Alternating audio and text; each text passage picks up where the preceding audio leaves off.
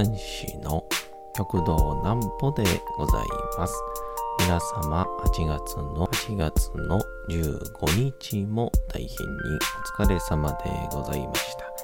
お休みの準備をされる方、もう寝るよという方、そんな方々の寝るをともに寝落ちをしていただこうという講談師、極道南歩の南歩ちゃんのおやすみラジオ。このラジオは毎週月曜日から金曜日の21時から音声アプリサウンドクラウド、Spotify、Amazon Music、Podcast にて配信をされております。皆様からのお便りもお待ちしております。お便りは、極道南方公式ホームページのおやすみラジオ特設ページから送ることができます。内容は何でも結構です。ねえねえ聞いてよなんぽちゃんから始まる皆様の日々の出来事や思っていることなどを送ってください。ご希望の方にはなんぽちゃんグッズプレゼントいたしますので、住所、お名前、お忘れなくと。えー昨日ですね、えっ、と、東京の吉本で、えー活動されております、素敵じゃないかさんの、えー60分漫才を見てきまして、で、あの僕が吉本にいた頃、大変お世話になった先輩で、でまあ、当時からもうすごいすごいっって言われてて、で、ちょこちょこ、えああいうネタバレとかですかね、出てらっしゃったんですけども、久しぶりにこう生の漫才見まして、いや、すごかったですね。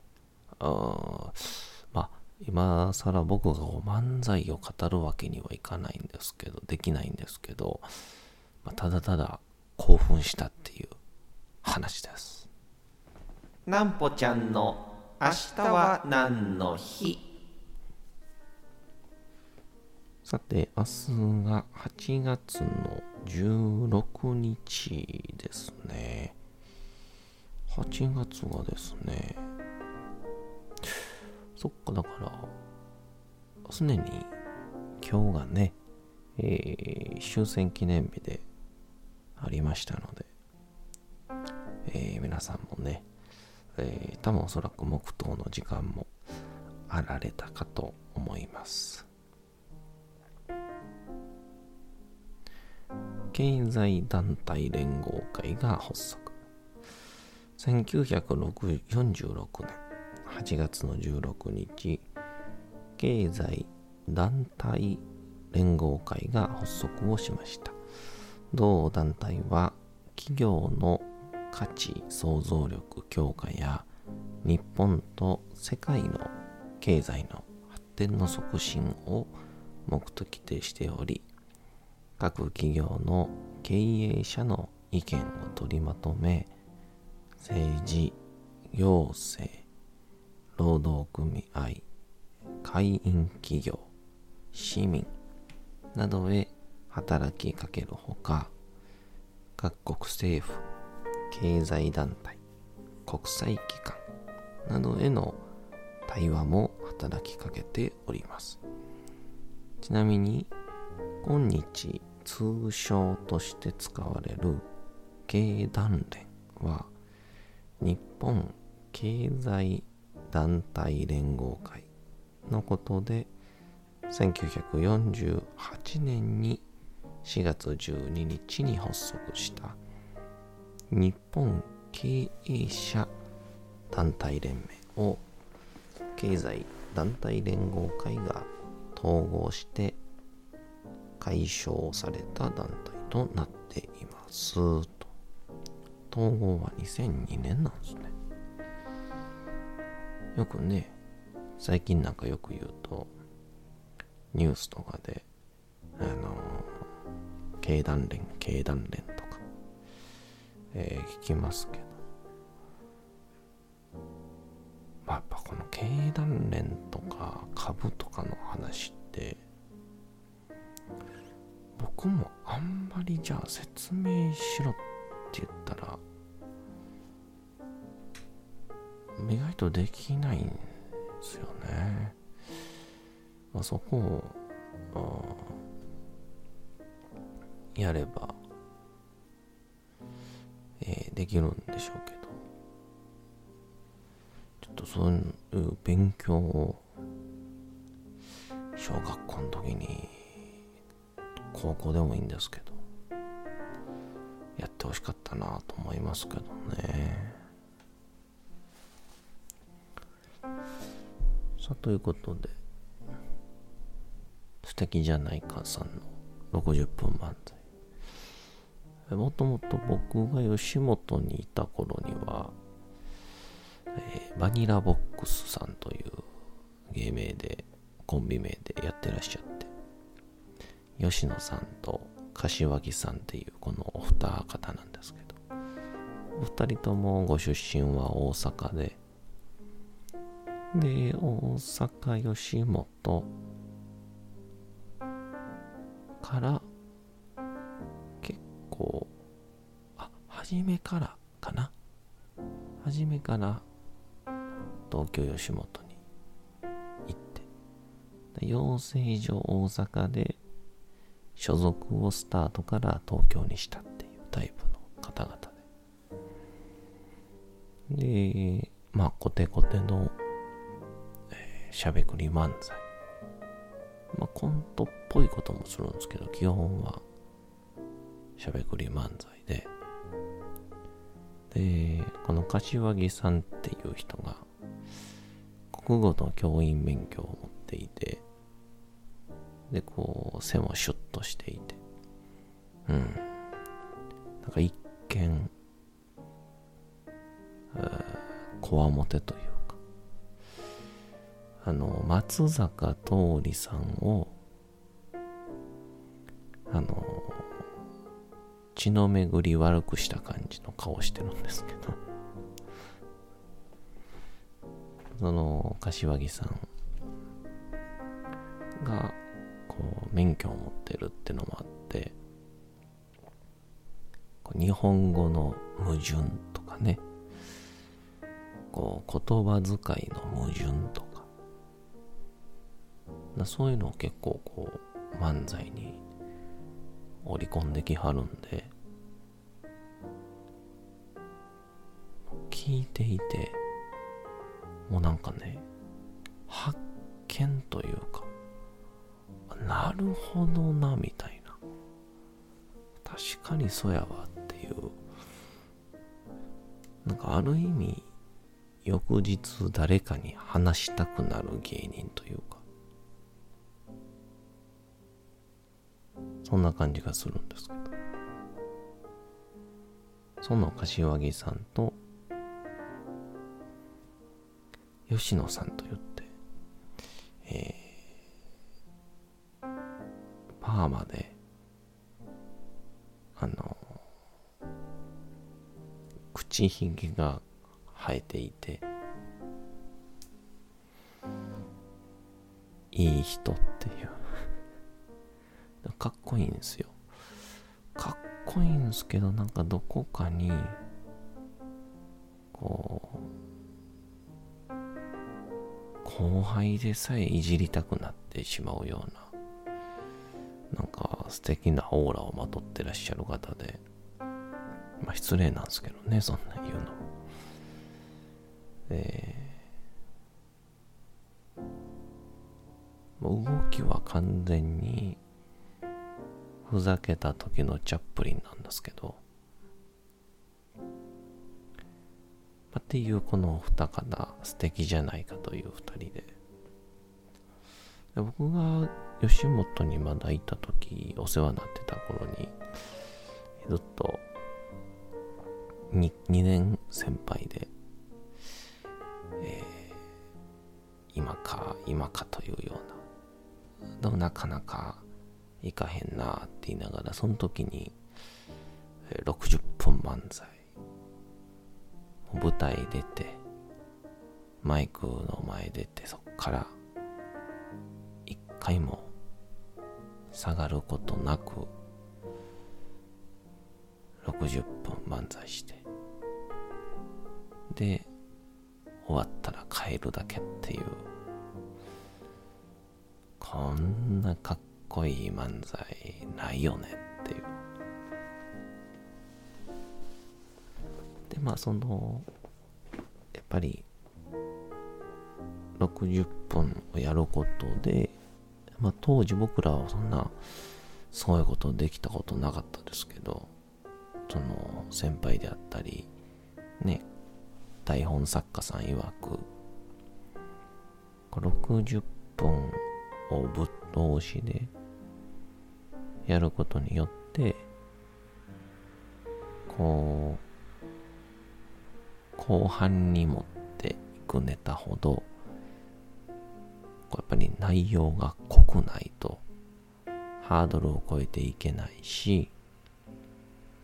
逆に言うと序盤であまりに頭を使うネタではお客さんも離れていってしまうその軽いとか重いとかあとはあバカバカしいちょっとインテリみたいないろんなネタを一気に試せてしまうっていうましてやある意味60分っていうやってること自体に価値があるっていう、うん、ネームバリューもある。そういうのがあるんやみたいな話をされて。でこれようこんなネタ覚えるなと思って。あのよく、まあ、落語家の方もまあ落語家さんはちょっとまた漫才よりかな。講談師よ覚えるなって言われるんですけど。あれ我々は笑い取らなくていいですからね。そのポイントをポイントでね欲しいとこ取ろうとはするんですけどそれもその一瞬であったりこの張り行儀であったり尺台であったり僕らのバックボーンってのもあってそうい笑いは取りやすい。それをやっぱ笑いってこう講談やってても思いますけどねちょっとこう間がずれたりとか噛んだりするとずれてしまいますからそれを60分何本6本ぐらいでやってありましたかね。それを全部成立させるっていうのは、えー、恐ろしいことですよ。うん。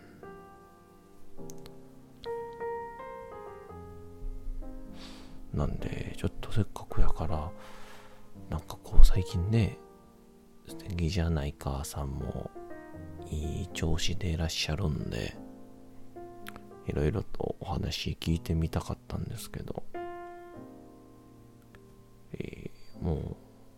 忙しいんでその夜のうちに新幹線乗ってえー日曜日の、えー、朝の神保町東京神保町の会に出るっていうですね。寄せに出るっていう。いやー。吉本興業とんでもないなっていうのでまあまああ久しぶりに、まあ、舞台上と客席ではありますけども、えー、すごい姿見していただいてえー、めちゃくちゃ感動しました。勉強になりました。えー、また何かでご一緒できる日があれば嬉しいなと思います。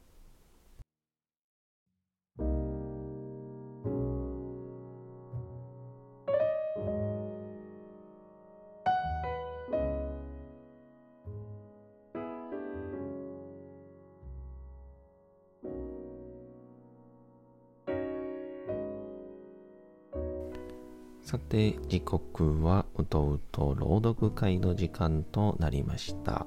皆様、小さい頃眠れなかった時に、お父さん、お母さん、おじいちゃん、おばあちゃん、お世話になっている方に本を読んでもらった思い出はないでしょうか。なかなか眠れないという方のお力に寝落ちをしていただければと毎日様々な物語小説をお届けしております。本日お届けしますのも三島由紀夫の金閣寺でございます。もしこの時代に三島由紀夫がいたらどこの、うん、職業に就くんでしょうね。改めて、まあ、何の職業でも成功しちゃうような気もしますけどね。どうぞ本日もお楽しみください。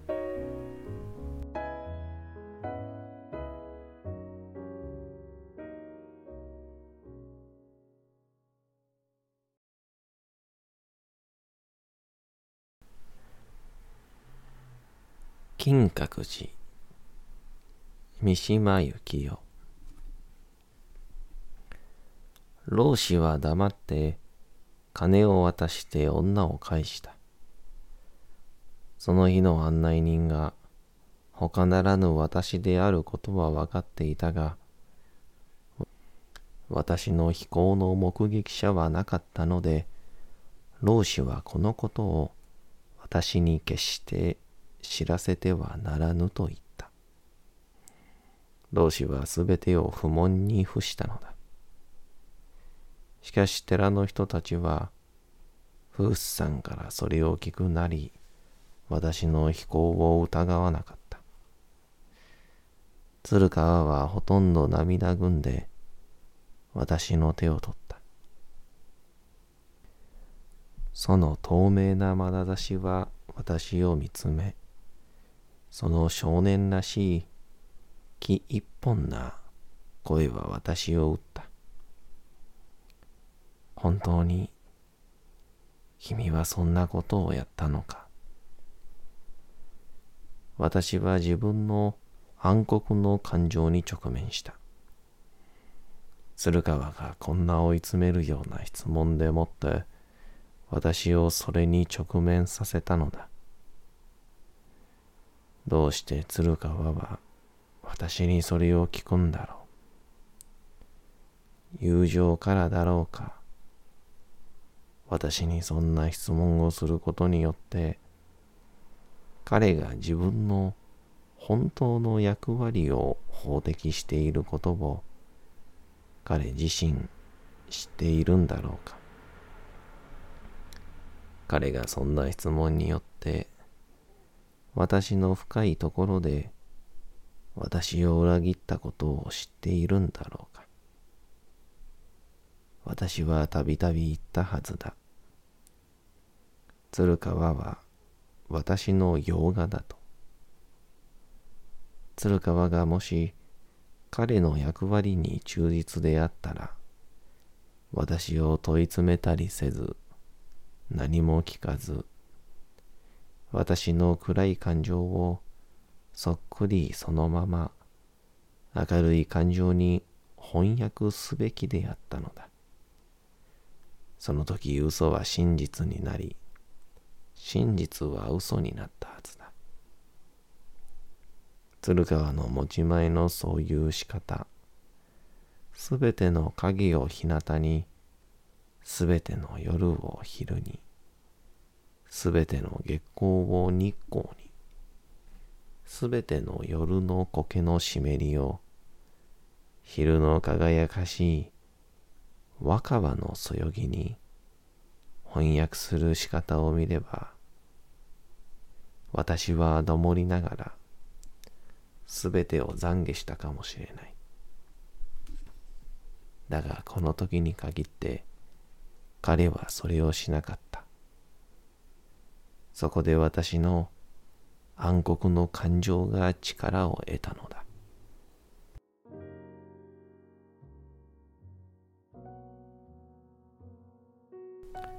さて、本日もお送りしてきました、なんぽちゃんのおやすみラジオ。